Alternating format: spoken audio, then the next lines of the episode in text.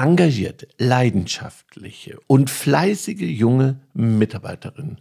Wer wünscht sich die nicht? Wir meckern zu oft und ich finde auch zu Recht über die Einstellung und Haltung vieler Azubis und auch junger Mitarbeiterinnen. Heute war ich bei meinem Kunden und dann haben wir Lina getroffen, seine Tochter. Und er hat mir erzählt, wo Lina war und was es mit ihr gemacht hat, diese Auszeit. Und dann habe ich mich entschlossen, daraus mache ich eine Podcast-Folge, eine Solo-Folge. Und da ich mein mobiles Equipment mit hatte, ja, ist es dann auch so gekommen. Und Lina hat mich wirklich nochmal inspiriert, anders zu denken, vielleicht neue Dinge anzubieten, um, um dieses Engagement wach zu küssen. Also hört mal einfach selber rein und findet euren Weg, um junge Menschen zu begeistern. Also freut euch auf Lina. Espresso Solo. Dein Wachmacher der Woche mit Ralf. So, hallo Lina. Hallo Ralf, danke, dass ich da sein darf. ja, gerne. Und äh, Lina, sag mal, wie alt bist du? Ich bin 19. 19 Jahre und du bist die Tochter von Sascha und Sascha ist mein Kunde und du jobbst ja gerade und da haben wir dich getroffen und hinterher hat mir dein Vater gesagt, dass du drei Monate weg warst. Wo warst du? Genau, ich war in Thailand und Sansibar, habe auch noch ein paar kleine Stops gemacht in Dubai und Tansania. Okay, und das alles in drei Monaten, muss ja, man ja schon fast genau. sagen. Okay. Und ähm, du bist nicht im Jet rumgeflogen, weil wenn jetzt die Hörer hören, ne, ich sitze hier bei meinem Kunden, könnte man hören, ja, Sascha hat sein Privatjet zur Verfügung gestellt. So war es ja nicht. Nee, so war es nicht. Erzähl mal, wie ist es dazu gekommen, dass du in die Welt bist? Genau, also ich wollte schon immer nach meinem Abi reisen und eigentlich wollte ich eine Südostasienreise machen, aber wegen Corona ging das dann nicht und dann habe ich mich halt für eine Thailand-Rundreise entschieden. Das habe ich mit meinem Freund gemacht und das war halt eher touristisch, also wir haben so die typischen Dinge besucht und dann war ich noch anderthalb Monate auf Sansibar und habe mich da für Freiwilligenarbeit entschieden. Und da, ja, war es nicht im Privatjet, da war ich dann eher in so einem kleinen Dorf, in so einem Haus und habe da echt so anderthalb Monate die Kultur wirklich erlebt. Genau. Ja. Und wenn ich ehrlich bin, Sascha und ich schimpfen oft über die Jugend. Und natürlich hat er gesagt, dass du eine tolle Tochter bist, wie alle seine Töchter. Du hast ja noch eine mhm. Schwester.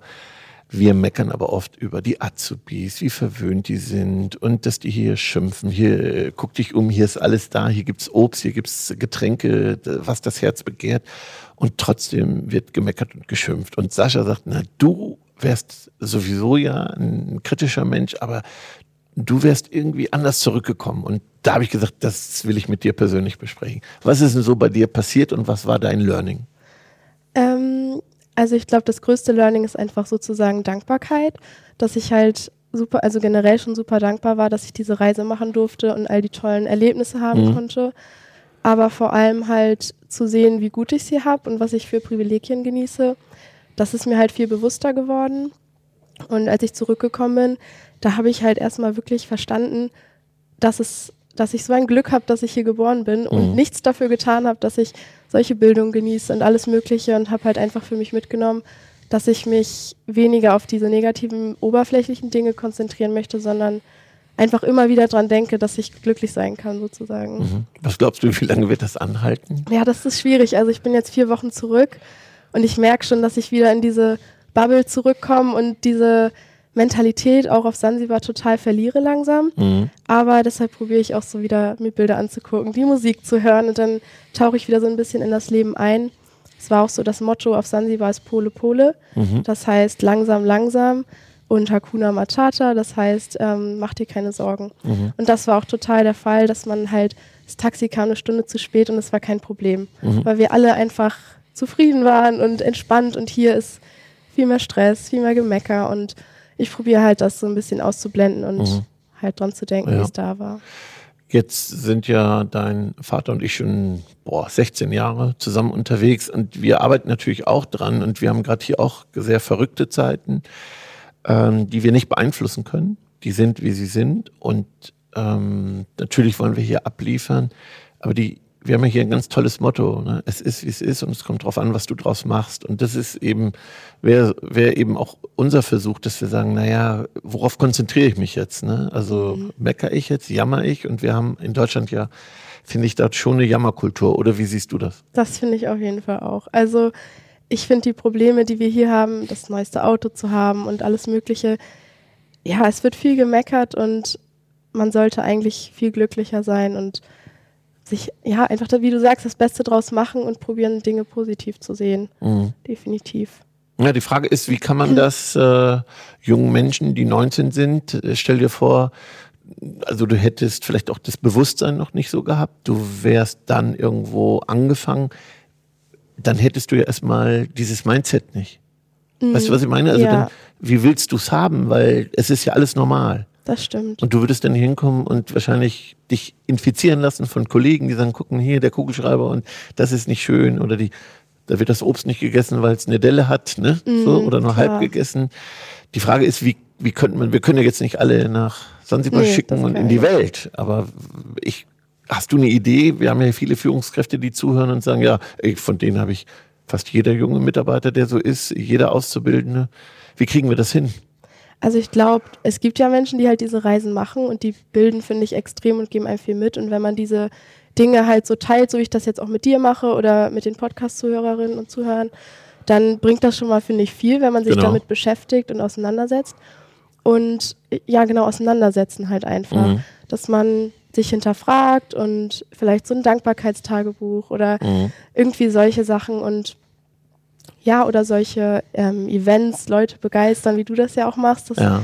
Ich weiß nicht, ich finde, das, das bringt auf jeden Fall schon mal was. Ja, ich habe auch gerade gedacht, vielleicht, äh, das kenne ich ja auch, dass man so soziale Projekte macht, dass wir vielleicht ähm, auch externe einladen, die eben berichten, ne, damit man wieder diese Dankbarkeit und Demut hat. Also das hilft ja auch. Ne? Mhm. Es geht mir natürlich jetzt gerade, wenn ich das sehe, was im Fernsehen so los ist, dass mich das extrem berührt und ich mir auch das verbitte, Ne, man selber, auch ich habe ja mal so Situationen, wo so ein Hauch von Gedanke kommt, dass man sich über irgendwas beschweren will.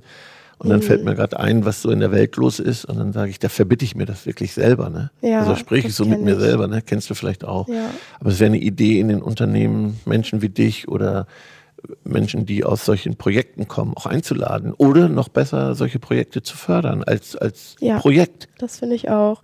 Also es wäre auch cool, wenn man so in der Schule viel mehr so Austausche hat oder so halt soziale Projekte anbietet, weil, also ich habe davor, wie gesagt, mich schon viel damit beschäftigt, mit meinen Privilegien als weiße Frau oder halt im Westen aufgewachsen und ich finde halt, wenn man das dann wirklich erlebt, dass es nochmal was ganz anderes ist mhm. und wenn man das irgendwie so integrieren könnte, dass jeder die Möglichkeit hat, irgendwie irgendwann mal damit in Berührung zu kommen, dann ist das, glaube ich, schon wertvoll. Ja.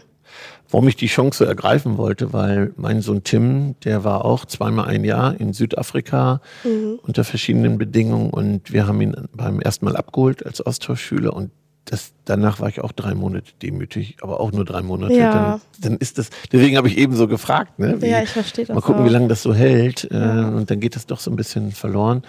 Äh, und, und dann war Sascha so begeistert, habe ich gesagt, oh, da mache ich jetzt mal mit dir ein Interview, damit wir den Hörern auch nochmal zeigen, was tun wir heute dafür, den jungen Leuten, über die wir meckern, dass sie so verwöhnt sind, die wir übrigens verwöhnt haben. Ja, das ist, das ist Also wahr. wir Eltern, ne, wir haben das ja. ja wie kriegen wir es hin, dass, dass wir da eine andere Kultur von Demut und Dankbarkeit hinbekommen. Mhm. Ne?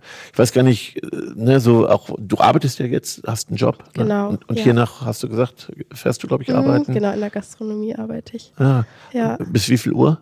Wahrscheinlich so bis 0 Uhr, je nachdem, wie lang es dauert. Okay. Halt die Schlussschicht. Ja, finde ich eben auch wichtig, ne, dass du ja. auch, ne, du erlebst jetzt eben auch, Hard Work in der Gastronomie. Äh, als Sascha und ich da waren, da war kurzer Blick zum Papa, das war auch alles. Ne? Ja.